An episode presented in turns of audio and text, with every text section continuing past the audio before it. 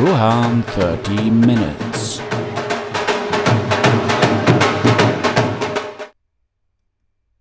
Hallo und herzlich willkommen. Mein Name ist Rohan und ihr hört Rohan 30 Minutes.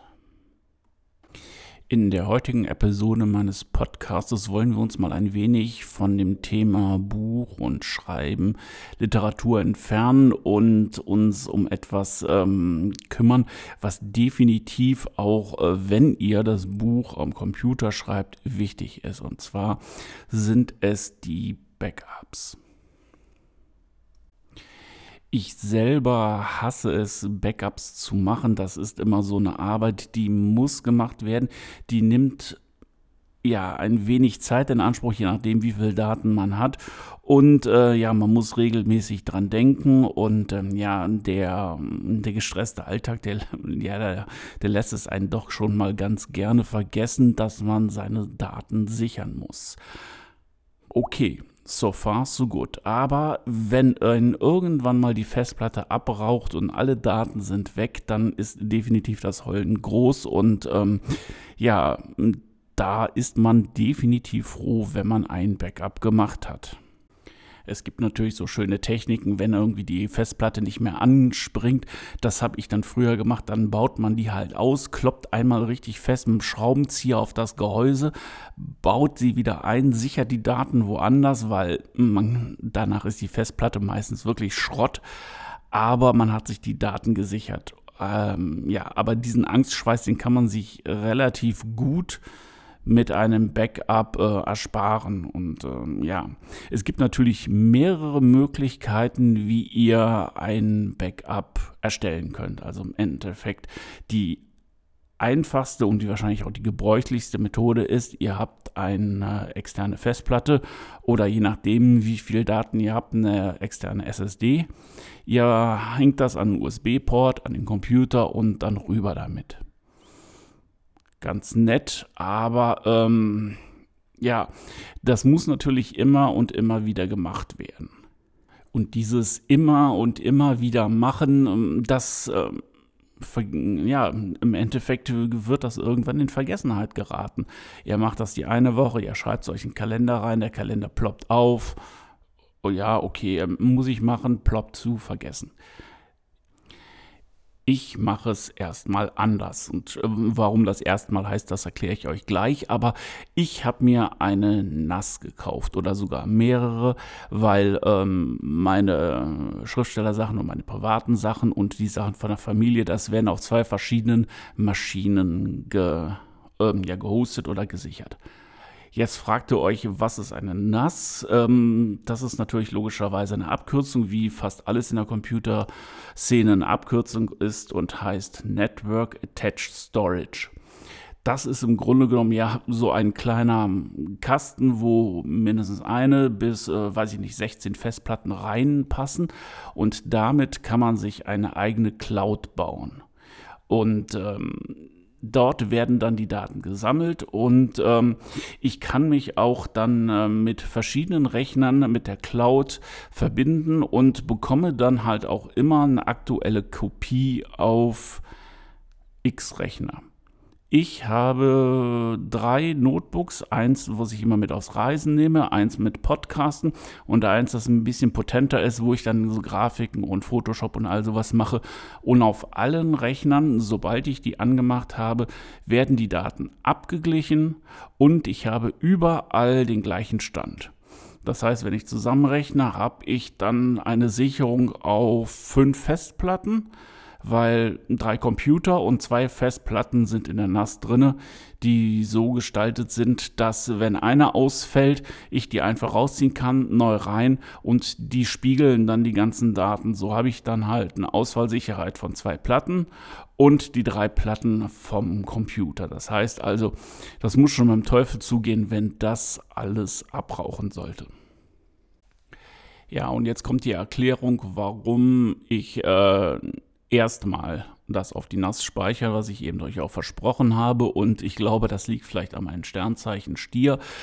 vielleicht auch nicht. Also einmal im Monat gehe ich dann hier rund im Haus und von allen Mitgliedern werden dann nochmal die Daten auf eine externe Festplatte gespeichert und das Ding kommt an einem anderen Ort, also im Grunde genommen da, wo sollte es irgendwie, wo hier mit dem Teufel zugehen, doch was passiert, irgendwie die Hütte abbrennt oder sowas, dass man immer noch von allen eine Kopie hat. So ist man dann auch doppelt, dreifach und von mir aus auch zehnfach abgesichert.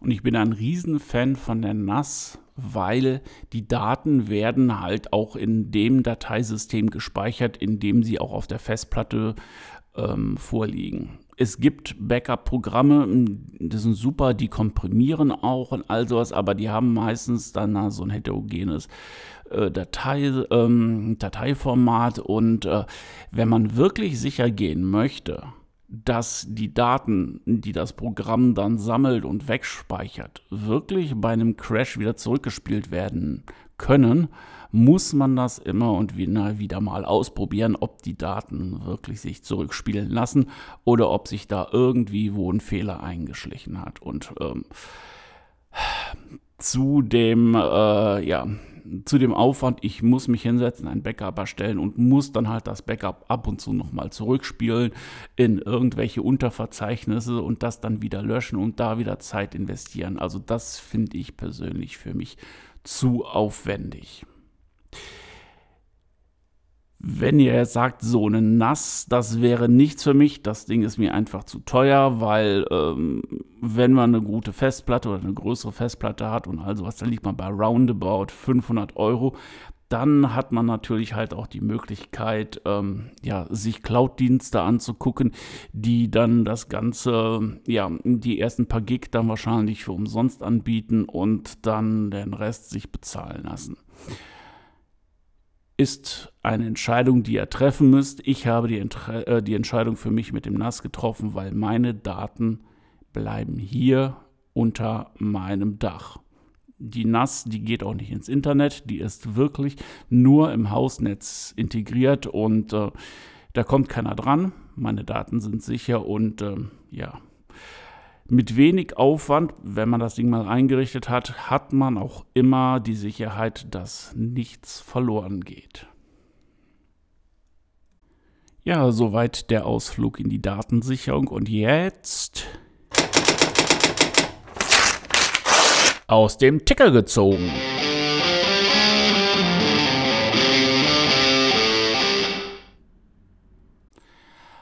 Am 15. Januar diesen Jahres ist einer meiner Recherchelieblinge 20 geworden und hat sich damit vom Teenageralter verabschiedet. Wer vielleicht die Tage unterwegs war auf der Seite von Wikipedia wird es gesehen haben. Wikipedia ist mittlerweile auch 20 Jahre alt geworden und ja, können wir direkt zweimal die Tassen heben. Einmal für die Vergangenheit, für den 15. Januar und für den 16. März in der Zukunft. Da wird nämlich Wikipedia, die deutsche Fassung davon, auch 20 Jahre.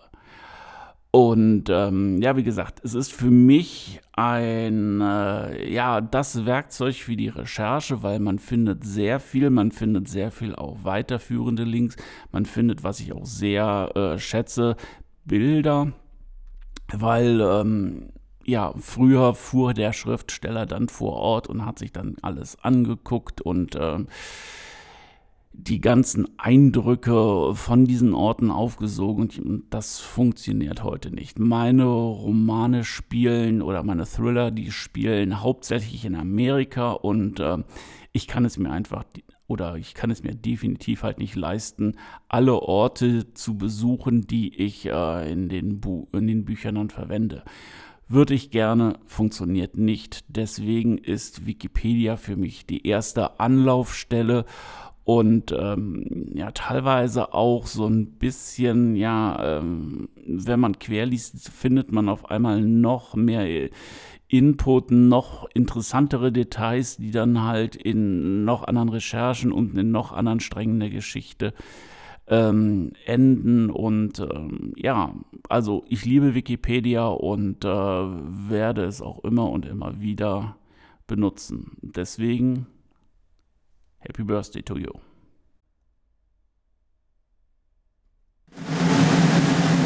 Aufschlag der Woche.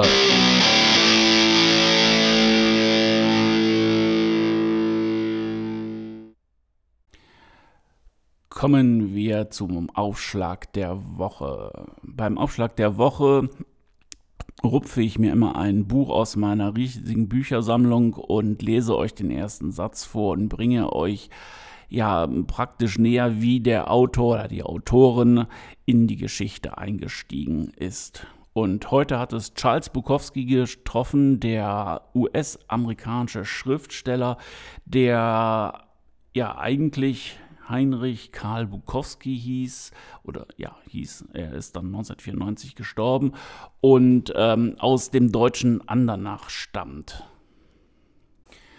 Charles Bukowski polarisiert mit seinen Büchern. Entweder man mag ihn oder man mag ihn nicht. Aber ich finde, seine Geschichten haben eine ziemliche Tiefe und geben einen äh, Einblick in, ja, in das Leben am Rande der Gesellschaft. Und heute, ja, aus, dem, äh, aus der Geschichtensammlung Das Leben und Sterben im Uncle Sam Hotel und daraus die Geschichte auf Tauchstation mit Marie Glaviano.